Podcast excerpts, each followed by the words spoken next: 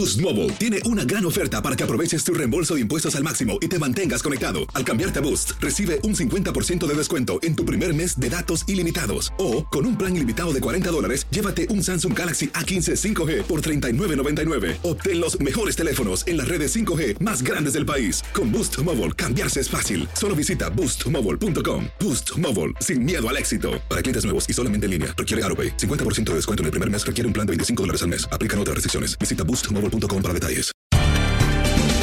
Bienvenidos al podcast de Buenos Días América, la revista radial más completa para los hispanos. Política, salud, economía, tendencia y deporte son algunos de nuestros temas. Bienvenidos.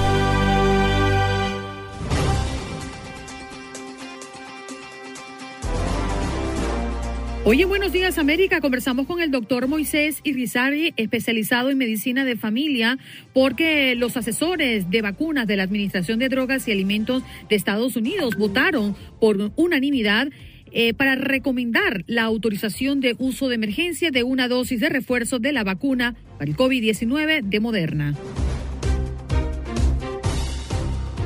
Janet Rodríguez, corresponsal de Univisión en la Casa Blanca, para hablar de varios temas. El Vaticano ha anunciado que recibirá al presidente Joe Biden. ¿Qué se espera de esa reunión? Y además la Cámara de Representantes aumenta el techo de la deuda hasta diciembre.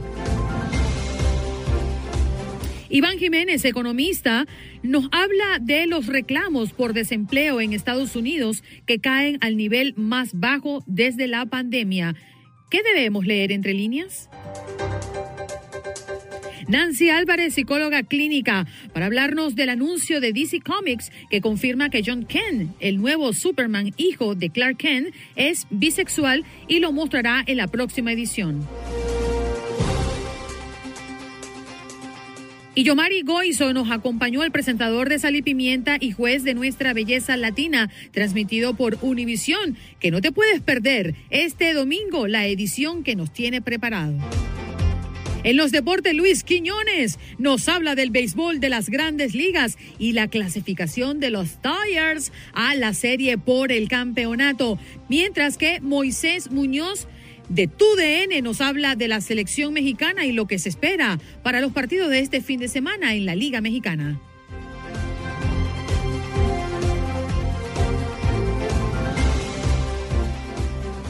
Bueno, vámonos con el doctor Moisés Irizarry, quien es especializado en medicina de familia. Doctor, muchas gracias por estar con nuestra comunidad y con Buenos Días América esta mañana.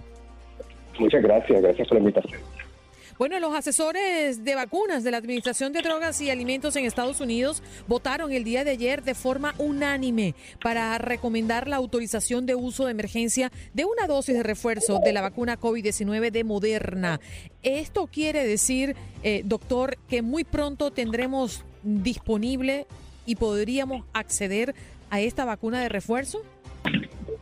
Absolutamente sí. Ahora, luego de esta recomendación unánime, que eso, eso se hace luego de haber hecho un estudio, ¿verdad?, exhaustivo eh, eh, para ver la efectividad de, de, esta vacuna de refuerzo, ahora le toca al FDA y al CDC ambos decidir y recomendar que sí, esto debe, debe hacerse así. Claro. Eh, doctor, y me llama poderosamente la atención y me gustaría aclararlo porque hay mucha expectativa alrededor del refuerzo, ¿no? ¿Para qué serviría? Según los últimos datos que han arrojado las farmacéuticas, eh, se habla de mm, una mm, eh, máxima cobertura o protección en los primeros seis meses después de aplicarse la segunda vacuna, pero ¿cuál sería la función de este refuerzo? Pues mira, eh, la mayor, hay muchas de las vacunas que nosotros utilizamos, ¿verdad? Anteriormente, como la de hepatitis B, son vacunas que deben permanecer en el cuerpo de nosotros, pues usualmente a lo largo de nuestra vida. Pero como esta, este COVID, ¿verdad? Es algo tan nuevo. Eh, últimamente es, se ha visto que en algunas personas la, respuesta inmune, la protección va disminuyendo con el tiempo. Así que esta vacuna lo que va a hacer es asegurarnos que tengamos esa protección por una mayor cantidad de tiempo. Claro que es posible, y todavía no sabemos, que, que se tengan que dar otros refuerzos más en el futuro. Así que hay que prepararnos mentalmente a que sea como la vacuna de influenza, que de vez en cuando haya que dar un empujoncito. Doctor, eh, una pregunta que le quiero hacer porque creo que queda la duda entre todo el mundo si realmente, como dice el Instituto, como reporta el Instituto Nacional de la, Salud, estas vacunas se pueden mezclar unas con las otras. Es decir, podemos utilizar, o sea, un doctor puede eh, o, se puede suministrar la, Johnson Johnson, la, eh, la, dosis de Johnson Johnson se le puede suministrar un refuerzo de Moderna. Es lo que ellos más o menos están indicando. ¿Esto es, es así y si es así, ¿cuán fiable sería esta mezcla o cuánto podemos confiar en esa mezcla de vacunas? Pues mira, sin lugar a duda, tienes razón. O sea, sí se pueden mezclar estas vacunas porque acuérdate, no nos estamos metiendo un virus al cuerpo, ¿verdad? Yo, yo a mis pacientes les explico, es como tú quieres poder combatir un oso, así que un oso que vino a atacarte. Así que yo te estoy enseñando un dibujo de un oso para que tú aprendas a identificarlo. Y resulta ser que otro día, luego que ya se me perdió el dibujo, te traje otro dibujo de un oso, ¿verdad? Y lo estás viendo.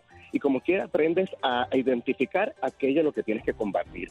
Sí, de hecho, los estudios de, hasta ahora han demostrado que que entre Moderna y Pfizer utilizar mezclar una y la otra pues fantástico no hay ningún problema pero los aquellos que nos pusimos Johnson Johnson como la primera dosis cuando utilizamos una de las otras vacunas, tenemos una mejor respuesta inmune. Mm. Doctora, a su juicio, ¿cuál es ese sector de la población que debería ser, eh, debería ser primero en vacunarse con este refuerzo? Definitivamente las personas que están inmunocomprometidas o personas que tienen enfermedades crónicas, aquellos que son fumadores y diabéticos, personas que están este, en sobrepeso y personas mayores de edad, ¿verdad? Además de aquellas personas que viven en hacinamiento. O sea, son, las personas que están en mayor riesgo y aquellos que trabajamos en la salud debemos pensar en vacunarnos para protegernos no solo a nosotros, sino a todos aquellos que son nuestros seres queridos. Muy bien, así. Y usted, usted dice que eh, eventualmente tendremos que, y cabe la posibilidad de que nos tengamos que inyectar un refuerzo de cada cantidad, una cierta cantidad de tiempo. O sea que esto no va a ser algo, una solución permanente. Aquí nos, como bien usted dice, acostumbrando y haciéndonos del, pensar de que esto es como la influenza. Va a tener que uno eh, eh, reforzar, reforzar constantemente esta vacuna. Qué importante sí, saber eso, doctor. Debemos estar, sí, como tú dices, debemos estar preparados mentalmente para eso. Mm. Doctor, muchísimas gracias por estar esta mañana en Buenos Días América y esperemos pues que esto vaya para mejor. Cómo no, un abrazo, gracias a todos. Un abrazo, gracias a usted. El doctor Moisés Irizarri, especializado en medicina de familia.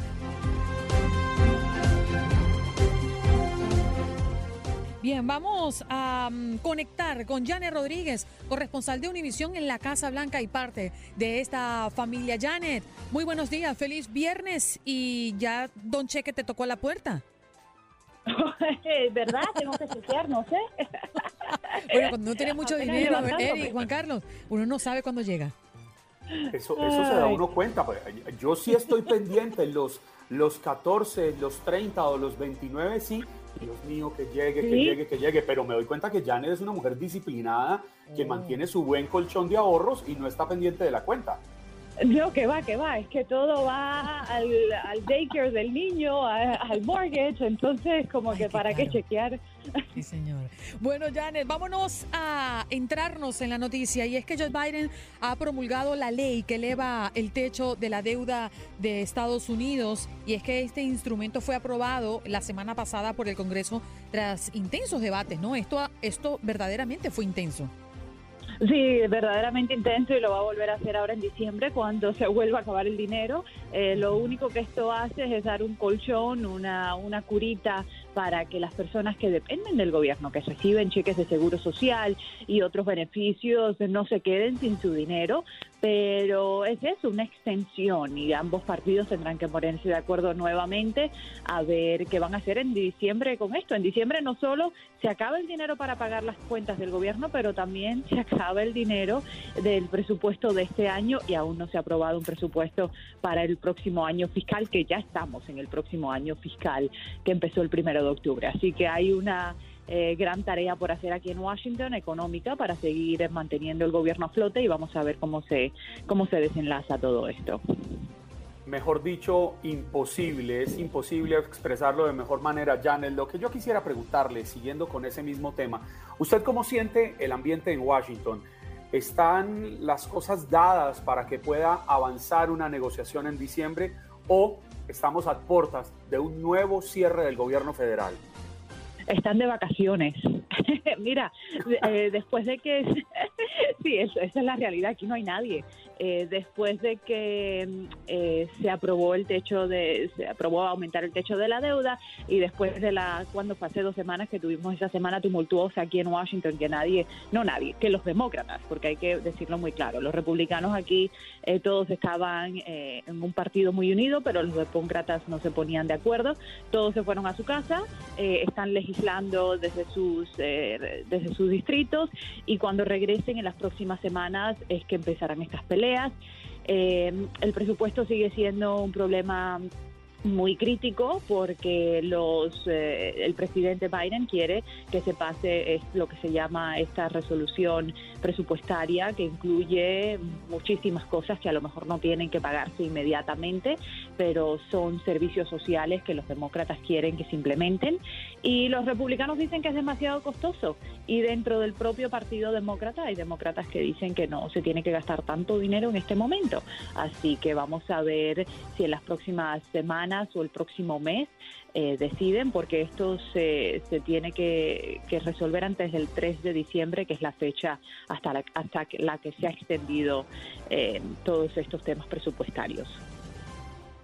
Definitivamente, el nuevo plan del Senado para indocumentados también se limita a una protección de deportación. Un tema largo, discutible eh, y muy polémico, Janet, por lo que ha pasado recientemente. Sí, mira, ese también es otro punto de, disputa aquí en Washington. Eh, para los que no sepan, eh, los demócratas quieren incluir una vía a la ciudadanía a través del presupuesto, este mismo presupuesto del que estamos hablando y del que ha sido tan polémico. Eh, la parlamentaria, que es la asesora política, de, o legal más bien dicho, no política, la asesora legal del Senado ya dijo que no al plan A, dijo que no al plan B y ahora le ha presentado un plan C que ya no incluye una vía a la ciudadanía, que simplemente sería una protección eh, migratoria para que no se deporte y para proteger de alguna manera a, millones de indocumentados, pero sin una vía a una tarjeta verde o a una ciudadanía. Entonces ya ahí, empieza a haber un poco de descontento por parte de la propia comunidad que ha dicho y sigue manifestándose por todo el país diciendo esto no fue lo que nos prometieron, ni fue por lo que nosotros salimos a hacer campaña por muchos de ustedes, así que vean cómo van a cumplir por algo mejor.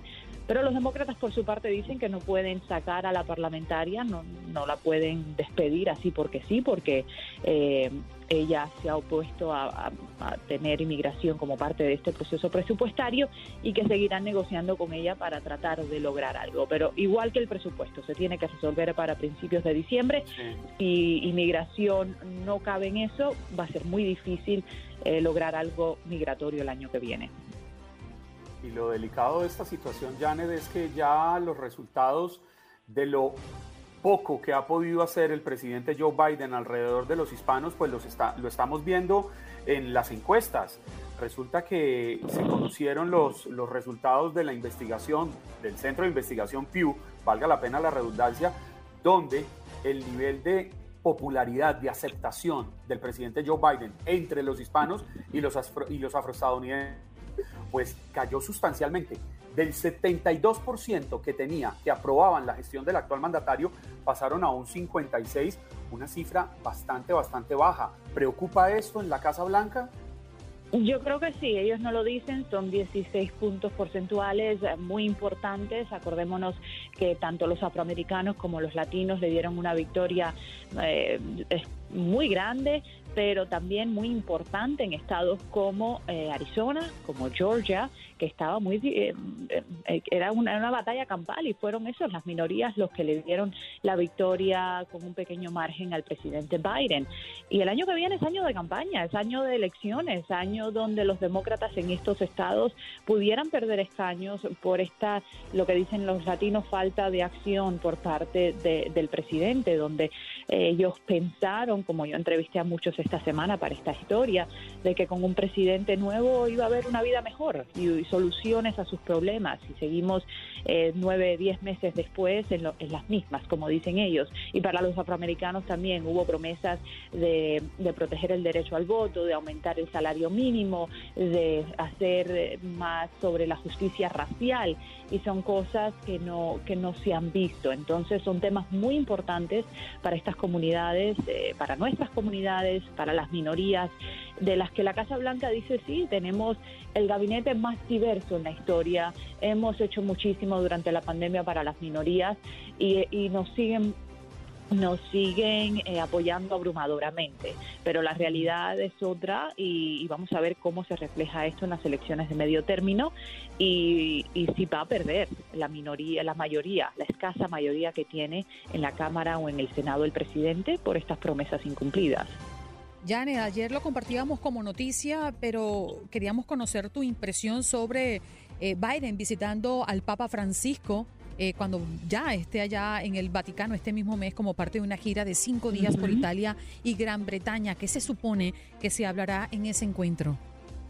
Sí, mira, sabemos que el presidente, su esposa son personas muy religiosas, eh, muy católicas presidente va a misa, si no todos los domingos, casi todos los domingos, así que me imagino de una manera, en un ámbito personal va a ser para él un honor y, algo muy importante para su fe y su religión, pero también eh, es algo importante para la nación. El, Papa ha sido muy vocal en muchos asuntos eh, de, sociedad, también sobre la vacuna, y yo creo que van a hablar, según la Casa Blanca, sobre todo de cómo salir adelante con todos los problemas sociales que enfrenta el mundo, el cambio climático, la pandemia, por supuesto, que todavía estamos en medio de ella.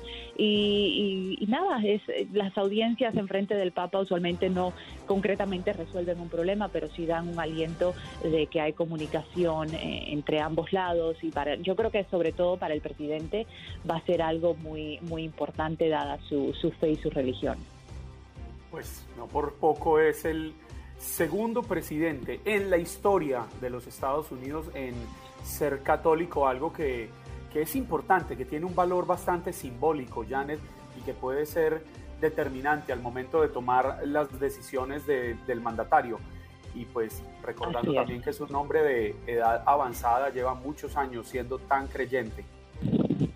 Así es, así es. Y, y, él usa y lo ha dicho, ¿no? Lo dice públicamente, no lo esconde, que, que su fe es muy importante en cómo él toma sus decisiones, pero eh, también son decisiones de una persona demócrata que también se le ha cuestionado su fe cuando ha tomado, cuando ha, dicho su, su, postura en cuanto al aborto, por ejemplo, o a otros temas sociales. Pero, pero bueno, sí, es un hombre de fe y, siempre, siempre habla de Dios y Dios por delante.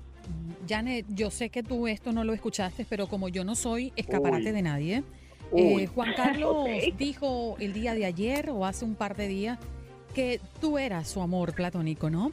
Y eso excusándose mm, y, faltándome el respeto porque me compró a mí, a ah, Paula faltándole el respeto. Y a Etel Colato unas em, escobas para supuestamente él renovar nuestro vehículo. ¿No? Eh, eh, nos ha dicho bruja y le pregunté, bueno, pero si hay otra mujer dentro del equipo de Buenos Días América, esa es Janet, ¿por qué no le compraste una? Y él, bueno, eh, empezó a decir un poco de tonterías, ¿qué te parece? Un poco, un poco de tonterías, no, yo dije que Janet era una mujer moderna, efectivamente dije, Janet es una especie de amor platónico que yo tengo, una mujer casada, yo soy un hombre casado, pero a ella no le va a comprar una escoba, le compro una aspiradora porque ella tiene derecho a un vehículo que se mueva con motor. Ya desde aquí sí me voy a meter. No te no permita que esto suceda. Usted es una mujer seria de la noticia. No permita que estos dos la involucren en ese tipo de conversaciones. Ay, pero me han hecho el día, me han hecho el día. Mira, Juanca, si tú me vieras a las 8 de la mañana un viernes, ahí sí de bruja.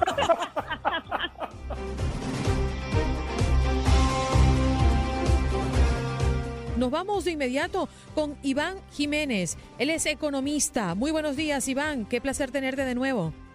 Muy buen día, muy buen día. Es un honor estar nuevamente. Hoy ponemos en la mesa el número de estadounidenses que presentaron nuevas solicitudes de beneficios por desempleo. Cayó por debajo de 300 mil la semana pasada por primera vez en 19 meses. ¿Qué hace que esto ocurra. Iván, ¿y cuál es la lectura desde tu punto de vista como especialista en materia económica?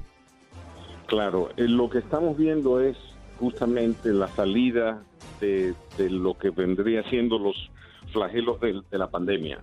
O sea, estamos saliendo del, diríamos, del, del, del, desliz que tuvimos producto de la pandemia. Recordemos que en abril del año pasado se perdieron un mes 4.9 millones de, empleos, todos teníamos que estar en casa, había mucha incertidumbre. estas cifras son muy alentadoras porque lo que está demostrando es que, la, que ya estamos llegando a niveles donde ya la gente está pensando volver a trabajar, eh, ya hay niveles de vacunación y de inmunidad que se están acercando al número de inmunidad masiva. Iván, buenos días. Sabe que de todo este fenómeno lo que me llama la atención es que vemos un descenso en la aplicación para el subsidio de desempleo. Sin embargo, los propietarios de ciertos segmentos de la economía nacional, como la hotelería, el turismo, los restaurantes, todo lo que tiene que ver con la hospitalidad, pues siguen sin llenar estas plazas de trabajo. Y lo que yo me pregunto es, ¿a dónde se están yendo estos empleos? ¿Será que se están dedicando al emprendimiento o qué está pasando?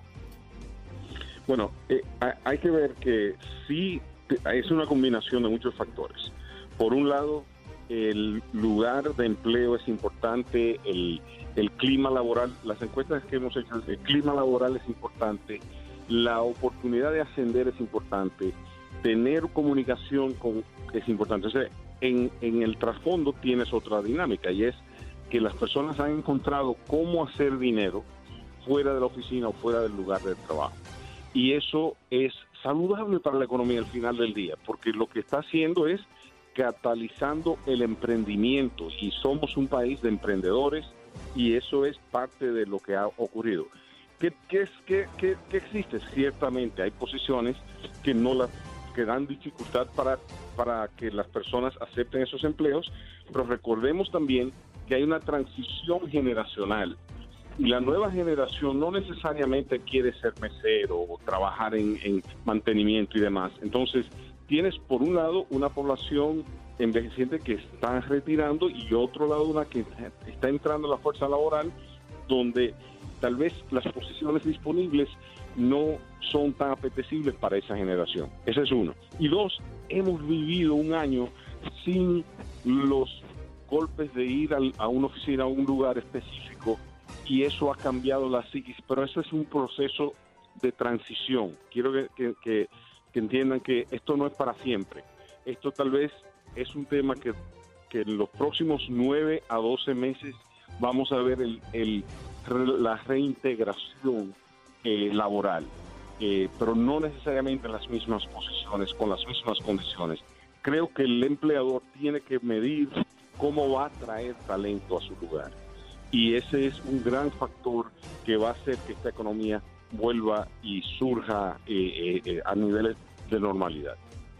Iván, quiero hacerte la siguiente pregunta porque en el calor de la noticia, en la efervescencia por em, creer que los demócratas lo hacen bien o que los demócratas lo hacen mal, que el republicano, que este toma decisión y se, se inmiscuye la política en todas estas decisiones. ¿Cómo miramos después de tantos meses las ayudas que ya hoy el gobierno no está dispuesto a seguir dando? Eh, más allá de la de hijos que continúa siendo un apoyo para las familias. Eh, esto, estas ayudas eh, que dio el gobierno sirvieron para que hoy veamos esos números. ¿Tú cómo, cómo puedes explicarlo o digerirlo después de tantos meses? Es, es importante entender por qué dieron la, ayuda. La dieron no porque la gente estaba en sus casas, la dieron porque el gobierno le dijo a las personas, quédense en su casa, cierren sus negocios. Entonces, tenían que, ya que obligaron a que uno se quedara en casa y que cerraran los negocios, tenían que darle un aliciente para que las personas pudieran sobrevivir estos tiempos. ¿Qué pasa? Eso no es para siempre tampoco. Entonces, eh, ¿qué ha ocurrido? Hemos visto que no obstante pararon la ayuda, por ejemplo, en estados como la Florida, estados eh, que a través de la nación, todavía tienen dificultad encontrando empleo. O sea, no era la ayuda, señor. Era que estamos en una pandemia, que todos conocemos a alguien que, se ha, que ha fallecido. Pero si no nosotros lo conocemos, alguien de nuestro entorno conoce de alguien que ha fallecido. Son más de 700 mil personas que han fallecido. Entonces, estamos hablando de una crisis de salud que fue lo que provocó la, esa ayuda. Entonces, eso, el hecho de que estemos transitando fuera de ahí es saludable también. ¿Para qué? Para que las cosas vuelvan a sus a la normalización. Pero ya nadie lo, lo está obligando a que se quede en casa. Todo el mundo tiene la oportunidad en este país de tener una vacuna. Si elige no hacerlo es otra decisión. Pero por lo menos la razón principal no era la ayuda. Y recordemos que eso fue un, una, una ley bipartita. O sea, tampoco fue que un partido la eligió y otro no Segundo, ocurrió, gracias a Dios, en dos administraciones, tanto en la republicana como en la administración demócrata, porque no se trata de un tema político, se trata de una, de una crisis de salud que se tradujo en, una, eh, en, un paro económico. Iván, ¿y estamos eh, ya a tiempo de poder hacer un balance final o quizás todavía sería muy temprano de lo sucedido económicamente con esta pandemia? Se lo digo porque tenemos también el ejemplo de lo que se vivió en Suecia, una nación europea desarrollada que no cerró sus fronteras, que no cerró su economía, pero que al final también fue víctima de los estragos causados por el coronavirus sin que la economía se viera tan golpeada como la de Estados Unidos y como la de muchas potencias más. Claro, pero son dos dinámicas distintas. O sea, eh, Suiza es un, diríamos, la bóveda del, mundo. Eh, su economía es, es, es de, productos bien refinados. Eh, es un también no tienen una condensación urbana tan grande como la tienen la tienen otros países y es una pandemia y por ende fue afectada pero la belleza de respondiendo a que dónde estamos en el, en el transcurso se, tiene, se perdieron, por decir, 5 millones de empleos. Para recuperarles a la tasa de crecimiento de 300 mil al mes, estamos hablando de que faltan por lo menos un año, año y medio para que estemos a la par. ¿Qué ocurre? Yo creo en el emprendimiento, que es lo que ha, que es lo que ha llevado este país al próximo nivel. Y creo que vamos a ver un surgimiento económico mayor hay lo bueno de, esta pandemia fue que los intereses bajaron, que las empresas del S&P 500, las 500 más grandes de los Estados Unidos, casi todas refinanciaron sus deudas a niveles por debajo del 3%, que la deuda nacional también se reestableció donde pusieron más del 80% del peso de la deuda a una, a una duración de más de 20 años, a unas tasas de interés por debajo del 2%. Entonces, si vemos la, salud económica del país, hoy día los bancos tienen más de 5 trillones de dólares en cash, en efectivo. Hace, previo a la pandemia, era 4. O sea, lo que ha ocurrido es que esto así, por un lado ha sido un padre, pero por otro lado ha sido el gran ahorro de la nación americana y la revaluación de, de muchas cosas en nuestras vidas, que al final del día creo que vamos a salir muy bien porque aquí hay infraestructura y ley y sobre todo lo que aprendieron de las lecciones de las crisis anteriores es liquidez y tiempo. O sea, dale liquidez a la economía y ofrécele el tiempo para que salga del hoyo. Y eso es creo que lo que han hecho y, vamos a ver que después de esto va a haber un, una, un resurgimiento muy saludable porque lo estamos viendo precisamente por los problemas logísticos. No puede una nación efímera depender de otra para que le haga sus cosas. Y creo que vamos a, y lo estamos presenciando, un resurgimiento industrial norteamericano. Qué fácil es, entenderte, Iván. Eh, y, te, voy a decir algo, yo, mi esposo es economista y cuando él habla de, de, sus cosas y de su materia, a veces digo, oh my God, qué complicado. Y él me dice, la economía no es complicada, es lógica. Pero no sé si te pasa, Juan Carlos, cuando uno escucha a alguien como Iván, uno después dice, ah, ya entiendo, ¿no? Es que, ¿sabe, Iván? Yo le he querido siempre hacer una pregunta. ¿Usted ha sido alguna vez profesor, docente universitario? No, no, no, pero lo que lo que hago es que leo mucho, Carlos. Entonces, eh, y cuando, como toda mi vida me gustó la matemática, la matemática consiste en simplificar algo complicado, hacerlo simple, porque tiene una esencia, tiene una razón de ser. Entonces, todos eh, eh, tenemos tal vez una fortaleza. La mía es tal vez coger un concepto abstracto y tratar de hacerlo simple, explicárselo de una manera que, esté en su, en su, denominación mínima, para que se entienda y entender que no tal vez no hay nada más importante en nuestras vidas que nuestra familia y el bienestar de nuestra familia y eso tiene una razón, una raíz en el terreno de la economía. Mientras el mejor sea el bienestar económico de nuestros hogares y eso tiene un beneficio para todos. Entonces, para mí es parte como de un evangelio de poder compartir la idea con las personas para que tengan un, eh, para que cuando oigan el término economía sea algo que lo puedan entender. Iván, te voy a hacer un segmento en este programa que diga o que se titule Ah, ya entiendo, con Iván Jiménez. Gracias por estar con nosotros.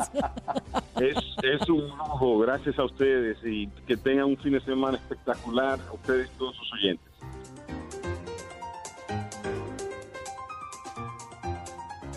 Nos vamos con nuestra próxima invitada. Ya ella está lista y conectada con toda la audiencia de Buenos Días América. Se trata de Nancy Álvarez, psicóloga clínica que hoy viene a abordar, de hecho, nuestro tema del día. Muy buenos días, doctora. Gracias por estar nuevamente en nuestro programa.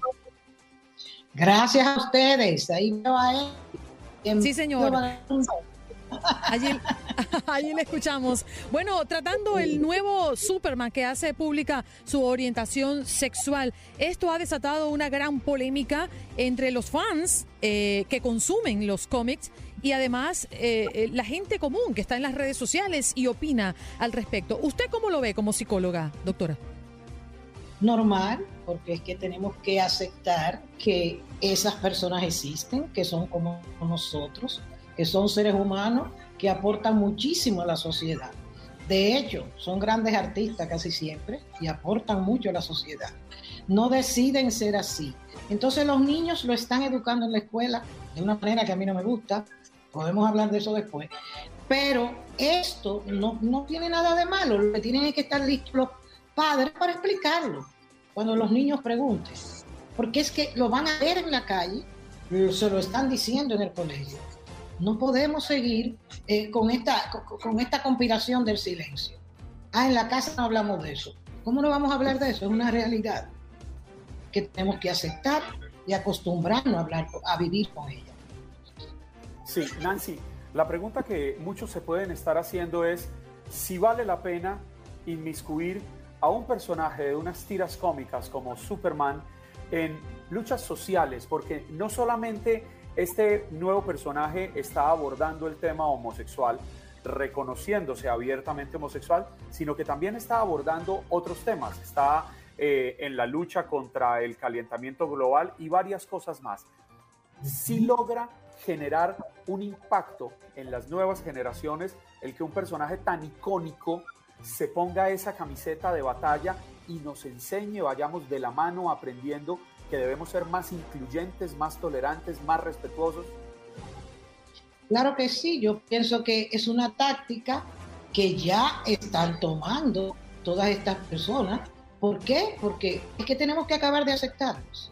Ya está bueno, o sea, son muchos años peleando por esto, explicando esto, y no podemos tener al 10% de la población aislada, ni sintiéndose como que es un ciudadano de segunda categoría. Doctora, preguntaba que los maestros y los padres eh, son los que están teniendo mayor problema con este tipo de temas porque no lo saben manejar, no lo saben llevar, algunos de ellos, no quiero generalizar.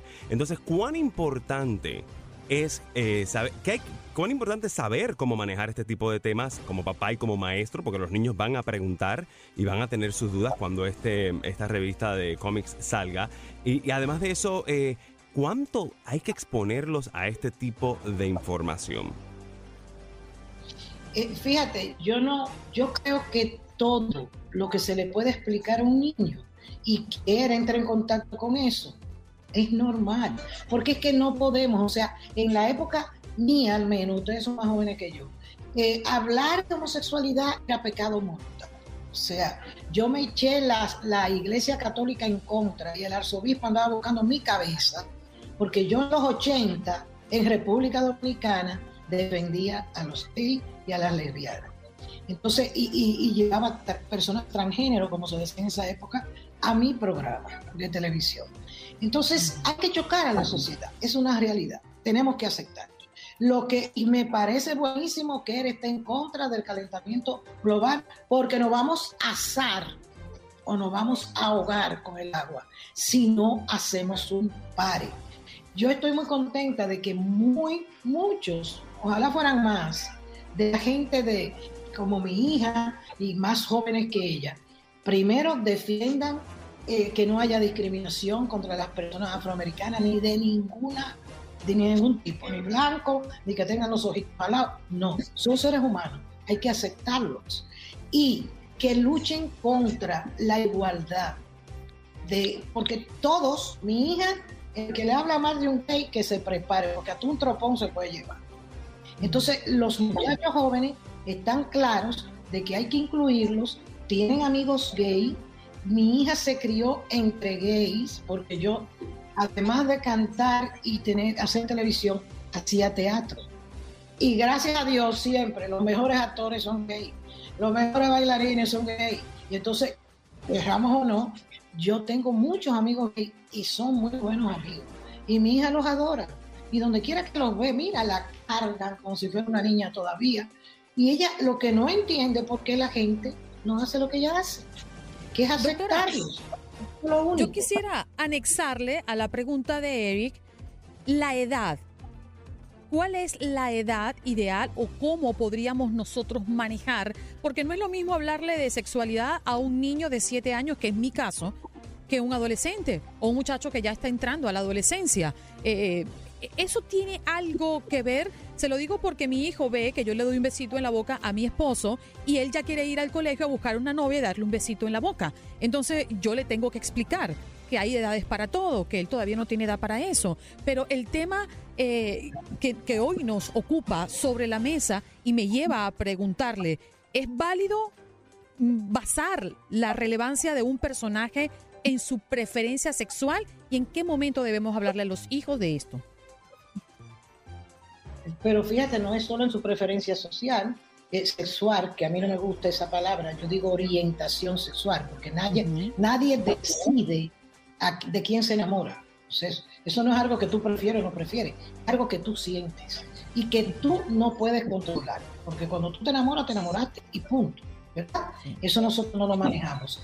Sí me parece importante que esa pregunta se le haga a los que están educando a los niños de 5 años diciéndole que el género no existe, que es una construcción social, que los psicólogos y todos los terapeutas y los psiquiatras son los responsables del gran problema que hay en la sociedad y que nosotros todos somos los responsables de que los gays y los transgéneros, las personas con disforia de género, como cada día le cambian el nombre, eh, son diferentes y hay que aceptarlas.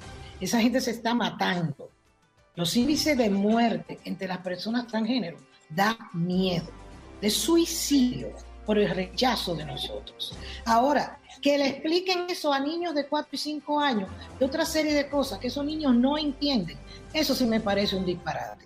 Porque el niño se confunde, porque quien se lo está explicando no es un experto, ni va a saber qué contestar a las preguntas de ellos. Y eso está pasando en muchas escuelas en este país y nadie ha dicho nada. Y eso sí. Además, además, Nancy, yo iría un poco más lejos. Se les está diciendo que el ser homosexual es una enfermedad y nada más absurdo y nada más equivocado que asegurar esta barbaridad. O por ejemplo, ir un poco más lejos. Esta persecución no es nueva.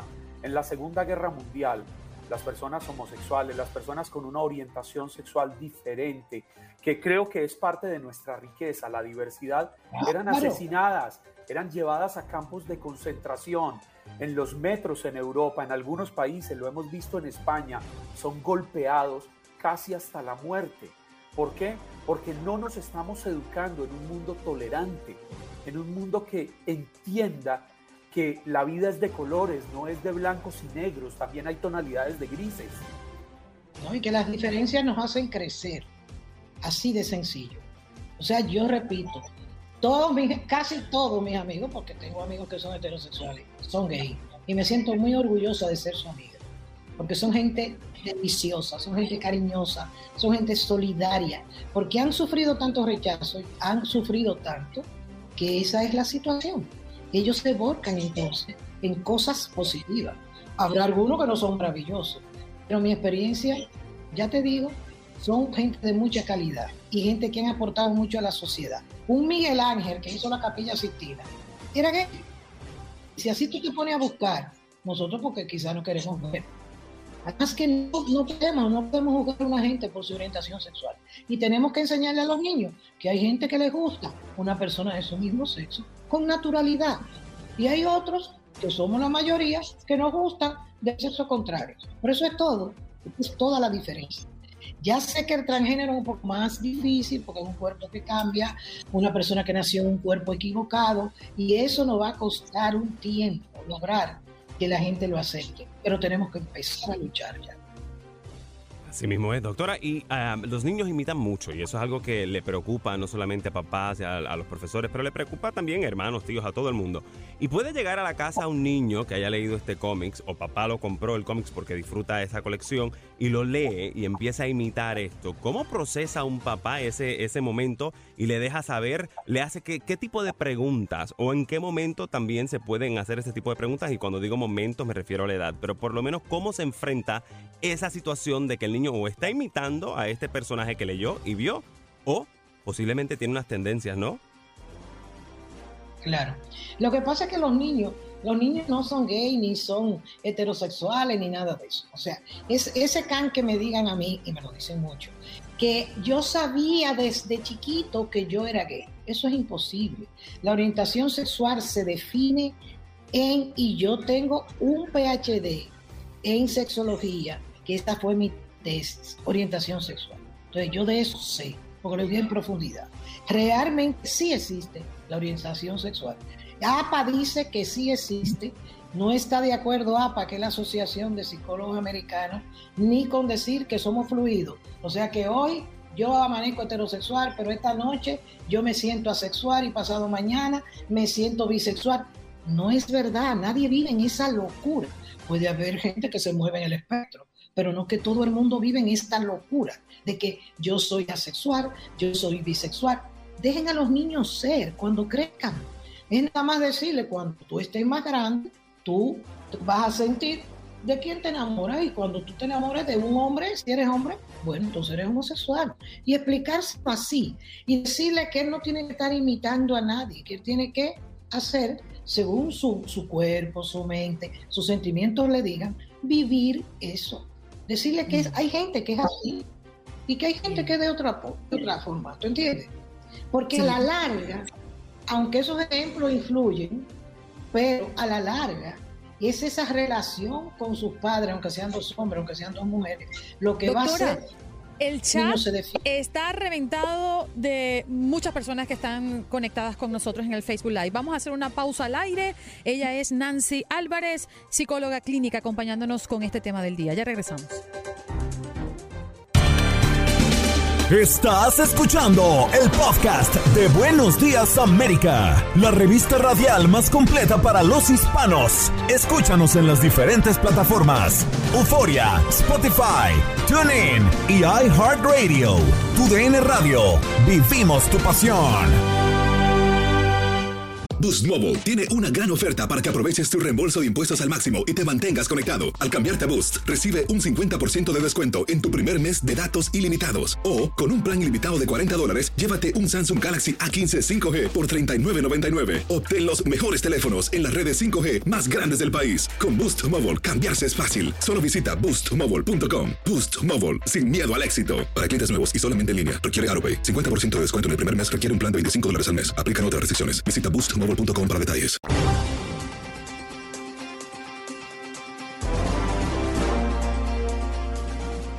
Bueno, y estamos de fiesta porque como siempre los fines de semana y sobre todo las pantallas de Univisión ofrecen sal y pimienta y también nuestra belleza latina que tiene episodios sumamente interesantes e historias muy pero muy interesantes. Pero hoy tenemos a alguien de la casa compartiendo en Buenos Días América. Yomari Goizo está con nosotros, presentador de Sal y Pimienta y además juez de nuestra belleza latina.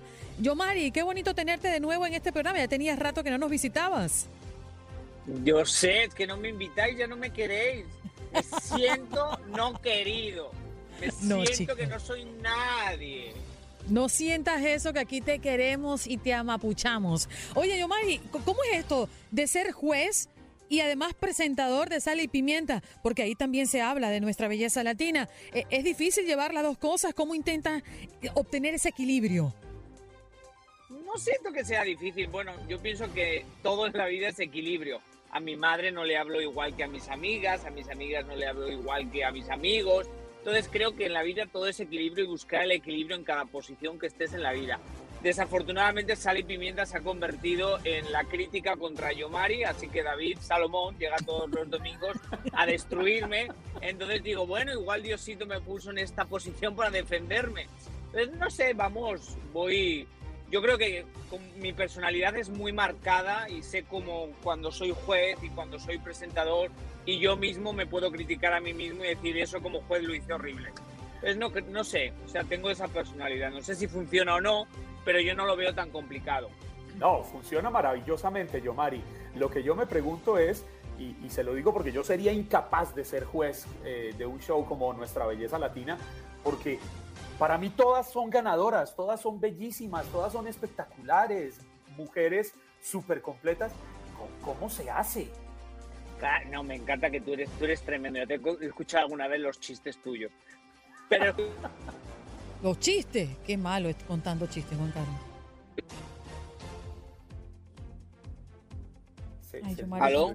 Ah, lo estamos escuchando, yo, En este ¿Aló? ¿Se cortó? Sí, sí, volvió el audio. Arranque de nuevo, por favor. ¿Se cortó? No sé si se cortó o no se sí, cortó. Sí, sí, se cortó, por favor, ah, pero me estás escuchando. Sí, sí, Ah, ok. Yo pienso que no estamos aquí decidiendo si una es bella o no es bella, no estamos haciendo eso. Estamos viendo si tiene un talento. Todas las mujeres son bellas, pero igual no es este su lugar donde más va a brillar. Entonces yo creo que queda un poquito el resentimiento, queda un poquito aquella mentalidad del reinado de belleza, nada más gana la más guapa y las demás se van a casa yo creo que nuestra belleza latina está en otra situación en la vida en la que realmente todo es, todo es parte importante, la imagen es importante, que la gente conecte contigo es importante, que la gente se sienta atraída a esa persona es importante, pero en la televisión, no sé qué pensáis ustedes, en la radio, en la televisión, hay que tener un talento. O sea, la imagen es importante, pero sin talento no llegas a ningún sitio. Entonces estamos buscando eso y estamos un poco, bueno, la gente le dice juzgar, yo pienso que estoy dando mi crítica para que sepan lo que está bien y lo que está mal y lo que pueden llegar. No sé qué pensáis, porque yo hablo mucho. Oh. Se cortó el, el, A ver, ahora nos escuchan. Yo, Mari, volvió. sí, volví, Dios mío. Digo, ¿me estabais insultando o algo? no, para nada. Sí. No. sí, Juan Carlos te estaba insultando. Menos mal que no escuchaste todo lo que te dijo. Ay, no lo quiero saber, no importa. Lo que dijiste bien dicho está. Estábamos, estábamos hablando y justamente hablar de la dinámica de nuestra belleza latina, porque hemos visto el ambiente bastante caldeado. Las opiniones siempre son. Yo pienso que cuando uno es honesto, nadie está de acuerdo. Si uno se pone honesto, yo estoy con mi familia y si todos son honestos, cada uno tenemos una opinión muy diferente de la vida. Entonces siempre va a haber un argumento. Lo que pasa es que estamos muy acostumbrados a la hipocresía políticamente correcta. Yo creo que entre Adal y yo, lo que pasa es que nos respetamos, pero yo tengo una opinión muy diferente.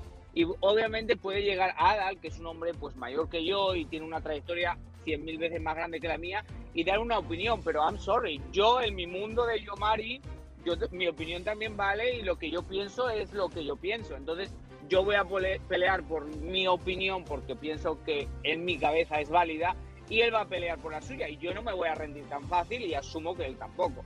Desde ahí vienen los argumentos y obviamente la gente me empieza a insultar y me imagino que le empiezan a insultar a él porque unos están conmigo, otros están con él, pero a mí es parte del show, o sea, a mí no me da miedo decir lo que pienso porque lo digo intentándolos ayudar, porque de qué me sirve decir todo estuvo bonito si realmente pienso que lo hicieron mal y no se van a dar cuenta.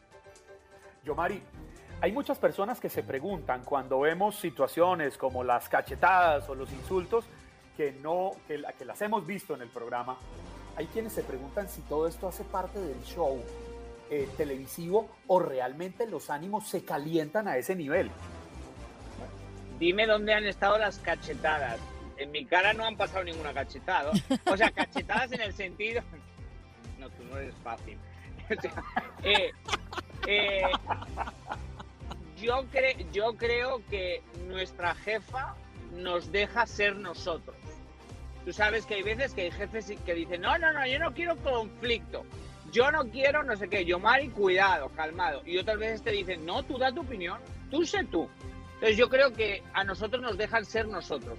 Hay tensión, claro, cuando, cuando pasa cualquier cosita así hay tensión. Independientemente si la gente piensa que es precreado o no, siempre hay tensión. ¿Por qué? Porque nosotros todos tenemos un ego. Independientemente que yo le diga a una amiga mía, no, dime que se me ve la ropa horrible, no me importa, pero cuando me lo dice y la gente reacciona, ahí aparece mi ego y digo, igual no me gustó tanto la idea. Entonces siempre va a haber una reacción, siempre y no siempre va a ser a favor de uno u otro, pero bueno, mientras sea una opinión, es una opinión. Mm, Yomari, qué bonito el gesto que tuvo todo el equipo uniéndose en oración para pedir por la salud de Alejandra Espinosa. Sí, fue un momento, mira, eso, esos momentos poca gente los entiende porque nosotros hemos vivido muchas cosas en ese mismo círculo de oración que hacemos, porque ese círculo de oración yo lo comencé a hacer, a hacer con alguien que ya no está con nosotros, que está arriba, que es Nelson Ruiz. Entonces era una mezcla de muchas cosas. Giselle ha pasado de ser presentadora a ser jueza, estaba esa vez siendo de presentadora. Entonces lloramos mucho, solo que no sé hasta qué punto la gente se enteró de eso, pero era un momento muy bonito en el que realmente nos unimos como familia y como gente que quiere hacer bien en el espectáculo. O sea, que queremos hacer un show, pero que queremos que la gente se conecte. Al final de cuentas, todos queremos que alguien en su casa sonría, se conecte, pueda tener esperanza, pueda tener ilusión y no siempre nosotros sabemos cómo hacerlo, pero le pedimos a Diosito que nos alumbre para poder conseguir eso. No, y al final eso es lo que debe quedar en, el, en, la, en la mente de los televidentes, que este es un programa donde al final la unidad es la que cuenta. Sí, y, y, a veces me sorprende que no se da cuenta la gente. Yo digo siempre, yo trabajo en una empresa, muchos trabajamos en empresas. Cuando tú vas a trabajar a una empresa, independientemente si es una empresa de limpieza, de catering, lo que sea, tú tienes gente que le tienes más cariño y menos cariño, otros que son tus amigos y otros no, pero al final de cuentas es una unión. Todo funciona gracias a la unión de todos. Entonces, yo creo que ustedes también lo saben, cuando tú trabajas en sitios, hay mucha gente que nadie ve, os ve a vosotros, pero nadie ve, pero sabéis que son importantes para que todo funcione. Entonces, al final de cuentas, tiene que haber una unión. Entonces, esos círculos igual muestran algo que no se muestra tanto en la televisión, que es una unión entre gente que muchas veces nos pueden ver como enemigos o rivales, pero realmente estamos unidos en la misma causa. Ay, qué bonito mm. me quedó eso, no quiero estropear nada. Yo estoy aquí muda. Eso me quedó como lindo y, y melancólico. Eso, eso hay que, eso hay que repetirlo. Oye, Yomaire, se nos acaba el tiempo, pero me gustaría que fueses tú el que convocara a la audiencia a recordarle las horas, en qué momento vamos a poder disfrutar de una nueva edición de Sal y Pimienta y de nuestra belleza latina. Ok, este domingo, el pasado tuvimos fútbol, entonces movimos todo, pero este domingo regresamos normal. 8, 7 centros, nuestra belleza latina, 10 y media, sal y pimienta. Tenemos una este, entrevista con Amara que se lanzó en, en Lágrimas. Tenemos muchas cosas de retos de las chicas que no ven. David Salomón regresa, Marlene Favela va a estar, Chiqui Rivera vamos a conseguir algo con ella y todo lo que pase en NBL y ustedes no vean en Sal y Pimienta lo tenemos. Así que no se lo pueden perder a las diez y media de la noche el domingo.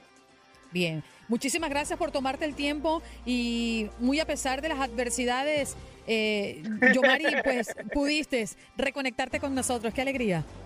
Muchísimas gracias, sorry por, es que soy tan poco tecnológico que es una tristeza. Pero bueno, al final pude.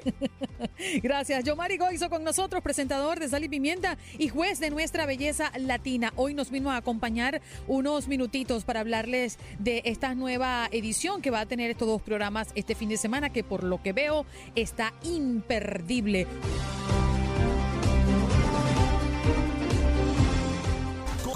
Dicen los grandes, la liga se gana partido a partido. Partido a partido. En Buenos Días América, Contacto Deportivo.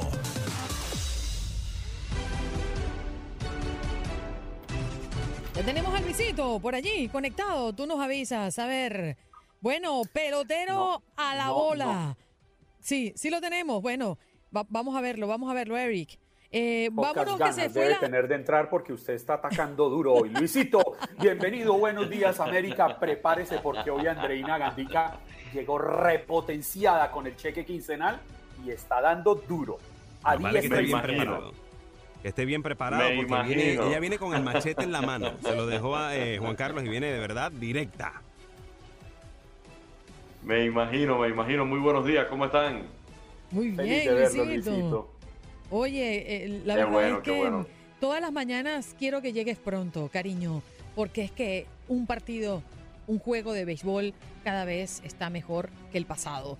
Y eso fue lo que ocurrió ayer. Y, hoy de manera muy especial lo siento por tus gigantes. Te lo dije ayer y te lo anuncié antes del partido para que no te desilusionaras tan fuertemente. Pero los gigantes están fuera gracias a los Dodgers.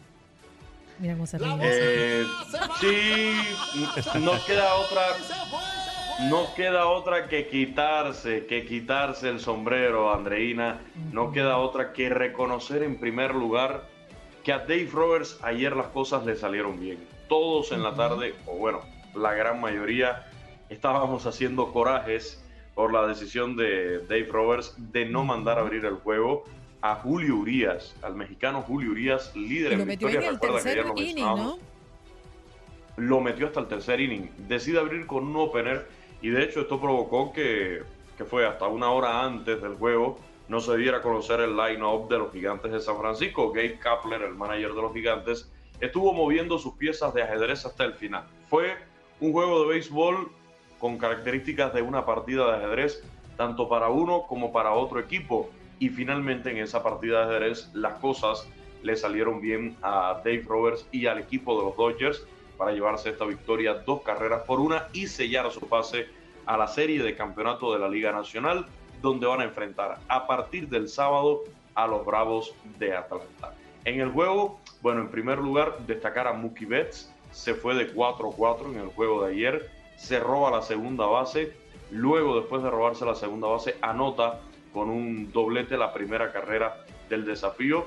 Los gigantes empataron, eh, estaban teniendo una gran actuación de Logan Webb, su abridor, y logran empatar el juego gracias a un cuadrangular de Darin Roof, precisamente ante los envíos del mexicano Julio Urias, que lo hizo bien Julio Urias, se equivoca en un lanzamiento, no lo perdona Darin Roof, le conecta un jonrón para empatar el juego. Así llegamos a los finales donde otra vez se logra envasar eh, Mookie Betts, otra vez con protagonismo Mookie Betts, y el hombre que decide el encuentro es uno que no le había ido bien Andreina Juan Carlos, me refiero a Cody Bellinger. Cody Bellinger este año ha sido un desastre en el equipo de los Dodgers. Si ves el, el averaje de Cody Bellinger por debajo de 200 a golpe de vista, dices, ah, hay un error. No, batió menos de 200 este año Cody Bellinger. Sin embargo, Ayer decide el encuentro con un imparable, pone la pizarra 2 a 1 y todo estaba listo porque se trajo el señor Dave Roberts para el octavo inning al curazoleño Kenley Jansen y se dejó un as debajo de la manga en ese juego de ajedrez que yo le decía en el día de ayer para el noveno capítulo a Max Scherzer, el hombre que vino de los Nacionales de Washington, sí para abrir juegos de pelota por los Dodgers, pero también para cerrarlos como lo hizo en el día de ayer magistralmente. Se saca ese as debajo de la manga del señor Dave Roberts y así termina el desafío. Dos carreras por una, favorable a los Dodgers, derrotan al mejor equipo de la temporada, derrotan al equipo que le había robado el banderín de la división oeste de la Nacional y están en la serie de campeonato. Bueno, esta serie por el campeonato de la Liga Nacional que estará iniciándose el día de mañana, pero hoy inicia la serie por el campeonato de la Liga Americana. Los Medias Rojas de Boston enfrentando a los Astros de Houston. Una serie que ahora sí se juega al mejor de siete. El que llegue a primero a las cuatro victorias será el clasificado a la Serie Mundial, al clásico de octubre, que no será octubre, que será noviembre, podría ser noviembre, mejor dicho. Luisito, ¿cómo ves esta serie? Eh, ¿Quiénes estarán abriendo? ¿Quiénes estarán montándose en la loma esta noche? Así mismo, Andreina, mira, eh, un enfrentamiento en primer lugar muy cerrado. Tengo entendido que escondieron los botes de basuras, escondieron todas las cámaras que no sean de la transmisión de televisión, para que no se dé ningún incidente. No, eso hay que recordarlo. Eso pasó, eso pasó, Andreina, y hay que recordarlo una y otra vez acá en, en cada espacio porque los fanáticos no se olvidan Hemos recibido muchas llamadas, por supuesto, de gente que no son de Houston, de gente que no le van a estos Red Sox y siempre hacen hincapié. Tienen que aguantar, como se dice, este año, tanto los Red Sox y sobre todo los Astros, este cobro de justicia que le está haciendo la fanaticada del béisbol de las grandes ligas. Una serie muy cerrada, de difícil pronóstico, Andreina, lo hemos mencionado en otros espacios, creo que aquí el detalle o algo a favor del equipo de los Medias Rojas de Boston es Alex Cora. Alex Cora, el actual manager de los Red Sox, que fue coach de banca de ese equipo de los Astros en 2017, que quedó campeón de la Serie Mundial. Conoce a la perfección a esos peloteros de los Astros de Houston, el señor Alex Cora, y es algo que pudiera sacar en su provecho. Hoy, a partir de las 7 de la noche, horario del centro, para los que nos escuchan en Houston, 8 de la noche, tiempo del este, vamos a tener este primer juego de la serie de campeonato de la Liga Americana entre los eh, Medias Rojas de Boston y el equipo de los Astros de Houston, comenzando precisamente en el Minute Maid Park, ahí en la ciudad espacial, donde vamos a tener este primer desafío, por supuesto, con transmisión de TUDN Radio. Hoy estarán en el juego José Luis Nápoles junto a Jesús Eduardo Acosta. Así que ya lo saben, hoy a partir de las 8 de la noche, Astros en contra de los Red Sox desde Minute Maid Park. El picheo, el picheo para mí es clave, el que pueda tener mejor eh, rotación de picheo, el que le respondan mejor los abridores, va a ser también el que va a sacar una buena ventaja, porque ofensiva, bateo oportuno, ambos equipos tienen, los Astros con el Juli Burriel, con José Altuve, con Carlos Correa, con Jordan Álvarez, los Medias Rojas de Boston con un Sander Bogars, con Rafael Devers, han demostrado que también tienen una muy buena ofensiva. Qué maravilla. Tú sabes que estoy muy feliz porque somos, además de ser la casa de la UEFA, además de ser la casa de la Liga Mexicana, también somos la casa del béisbol de las grandes ligas. Y vaya qué trabajo estamos haciendo y vaya qué transmisión le estamos ofreciendo a nuestra audiencia. Pero yo creo, ese aplauso, qué bonito. Mira, eh, Jorgito está eh, eh, atento, está lúcido esta mañana. una que está brincando en una pata y hoy me imagino que se va a desbordar con su baile. Ese Tel Colato, porque sus Dodgers están ya en la serie por el campeonato. A ver, que suene duro, Jorgito. Uy. ¡Párate, párate, ¡Qué bonito! Muy buenos días. Bueno, ahí está Luis Quiñones para que le hables de béisbol porque él le apostaba todo a los gigantes de San Francisco. Exactamente, y es que no solamente el visito Quiñones, sino de que imagínense ustedes el mejor récord de grandes ligas, y es que lo que sucede es, y Luisito está acá y me dirá, que al principio de la temporada los gigantes no figuraban en la preferencia de absolutamente nadie. Yo creo que quizás solo los fanáticos eran los únicos que confiaban en su equipo, porque todo el mundo pensaba que era San Diego contra Los Ángeles, el, los dos que tenían contra los eran los que tenían que disputar este banderín. Y entonces, pero poco a poco, de repente, no se sabe de dónde. Mientras, mientras Dyers miraba para San Diego, se acercan los gigantes con su demoledora y aquello fue impresionante, o hasta el último partido, bueno, el penúltimo partido se pelearon a muerte el banderín de la de la de esta de esta división, entonces ay, pero es que no hemos dormido y no importa si no hemos dormido, si porque esto, eso fue de verdad sensacional, porque regresar allá y máxime lo que dice él cuando a eso de las 12 del mediodía, ah, no 11 del mediodía, de 11 de la mañana, hora de Los Ángeles, nos enteramos que no es Julio Urias. Y nosotros los que trabajamos en televisión a cambiar absolutamente todo porque ya teníamos toda la, la parafernalia lista y de repente dicen, media hora antes de que el noticiero vaya al aire, dicen, no, ya no es Julio Urias. Y, y yo, y todos pensábamos, ojalá ojalá más le vale a Dave Robert que esta vez le salgan las cosas, porque en otras ocasiones nos ha entregado en bandeja de plata y todo el mundo cruzaba los dedos por eso. Y en algún momento, créanme que yo llegué a pensar, yo creo que aquí Dave Robert es su despedida.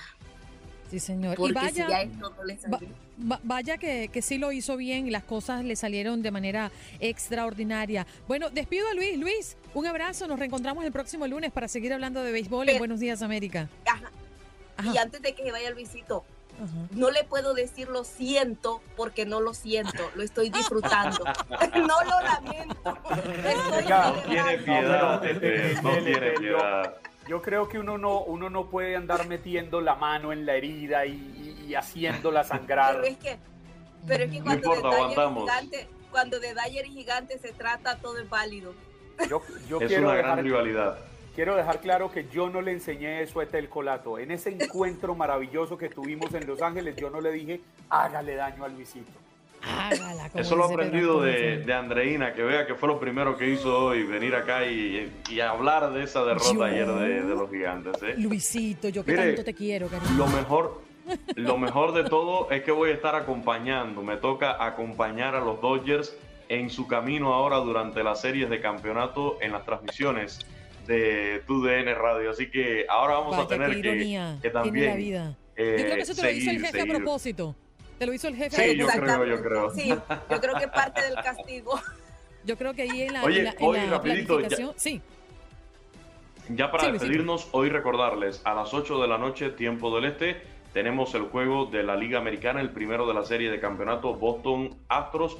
Y una vez más, invitarlos a que descarguen la aplicación Euforia y buscar allí también tu DN Radio, pero tu DN Extra, porque mañana sábado, mañana sábado, los dos juegos están por tu DN Extra, tanto el de la Liga Nacional, Bravos contra los Dodgers, el primero de la serie de campeonato, como el de la Liga Americana, el de, el de, el de Medias Rojas en contra de los Astros, el segundo ya de esa serie de campeonato. Van a estar solamente, lo van a poder escuchar en español si descargan Euforia y allí nos buscan en tu DN Extra. Buen día, un abrazo.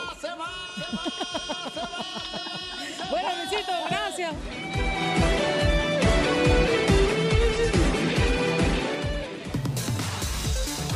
Como dicen los grandes, la liga se gana partido a partido. Partido a partido.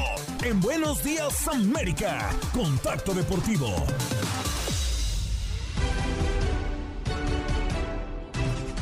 Moisés Muñoz, em, como parte de la familia de TUDN, hoy nos acompaña. ¿Cómo estás, Moisés? Muy buenos días. A ver. ¿Qué tal? buenos días. Encantado de estar aquí con ustedes. Un gusto, un placer. Un placer, el placer es nuestro. Sí, ahora sí te escuchamos con un poco de delay, pero sí te tenemos en la conexión. Oye, Moisés, nos preparamos para un fin de semana, pues también de mucha actividad, ¿no? Ya veníamos viendo la actuación de mm, la selección mexicana, que ha tenido una muy buena semana en su propósito en la zona de la CONCACAF. Así es, eh, venimos a una jornada precisamente de la selección mexicana y ahora nos tenemos que preparar para los partidos de la Liga MX, partidos en donde, una liga, perdón, en donde el América es el mandón, en donde el América es el que se encuentra en el primer lugar y tenemos eh, pues varios partidos interesantes, importantes. Ya arrancó, de hecho, esta jornada 13 del fútbol mexicano con un empate el día de ayer entre el equipo de Querétaro y Tijuana, uno por uno. Así que se ha puesto interesante la liga. Repito, América es el número uno, pero todo puede suceder en esta jornada número 13 del fútbol mexicano. Sí, definitivamente. Y en tu opinión muy personal, ¿cómo viste a la selección de México? Bien, una selección eh, mexicana eh, que después del empate contra Canadá aquí en el Azteca eh, se percibió un ambiente un poco tenso, un ambiente con un poco de, eh, de inquietud. Realmente hubo críticas hacia la selección, hubo incluso momentos de, de, angustia, momentos de tensión, porque el equipo parecía que no funcionaba. Una Canadá que vino y le plantó cara a la selección mexicana en el Estadio Azteca, cosa que no sucedía hacía mucho tiempo. Y después de eso se, empezó a incluso a, tener un poco de desconfianza en el eh, accionar de la selección de Tata Martino. Después contra Honduras, todo volvió a la tranquilidad después de ese 3 a 0, un eh, resultado que le dio mucha confianza nuevamente a la selección, a los mismos jugadores que después de ese triunfo fueron a El Salvador y se pararon en el Cuscatlán en un partido complicado, en un eh, estadio también difícil, eh, y con todo y la serenata que les llevaron el día previo, pudieron conseguir una victoria con una rotación de jugadores también importante del Tata Martino, dándole descanso a varios, eh, dándole descanso, por ejemplo, a Raúl Alonso, que entró de cambio y anotó gol, dándole descanso a diferentes eh, jugadores, eh, al Chaca Martínez por el lado derecho, eh, dándole descanso también a Gallardo, uno de los inamovibles del Tata, y jugadores en el medio campo, cambió toda la media cancha, una rotación importante de jugadores del Tata Martino que pudieron también incluso tener oportunidad de mostrar su calidad y sacaron un resultado positivo en El Salvador, repito, ante una selección que no parecía nada fácil y que lo mantiene allí en la cima de la clasificación rumbo a Qatar 2022. Gracias Moisés por estar con nosotros ¿eh? y un saludo a toda la familia de TUDN. Muchísimas gracias a ustedes, un fuerte abrazo y nos vemos pronto. Gracias por acompañarnos en nuestro podcast. Buenos días América. Y recuerda que también puedes seguirnos en nuestras redes sociales. Buenos días AM en Facebook y en Instagram. Arroba Buenos días América. AM. Nos escuchamos en la próxima. Boost Mobile tiene una gran oferta para que aproveches tu reembolso de impuestos al máximo y te mantengas conectado. Al cambiarte a Boost, recibe un 50% de descuento en tu primer mes de datos ilimitados. O, con un plan ilimitado de 40 dólares, llévate un Samsung Galaxy A15 5G por $39.99. Obtén los mejores teléfonos en las redes 5G más grandes del país. Con Boost Mobile, cambiarse es fácil. Solo visita boostmobile.com. Boost Mobile, sin miedo al éxito. Para clientes nuevos y solamente en línea, requiere AroPay. 50% de descuento en el primer mes requiere un plan de 25 dólares al mes. Aplican otras restricciones. Visita Boost Mobile para detalles.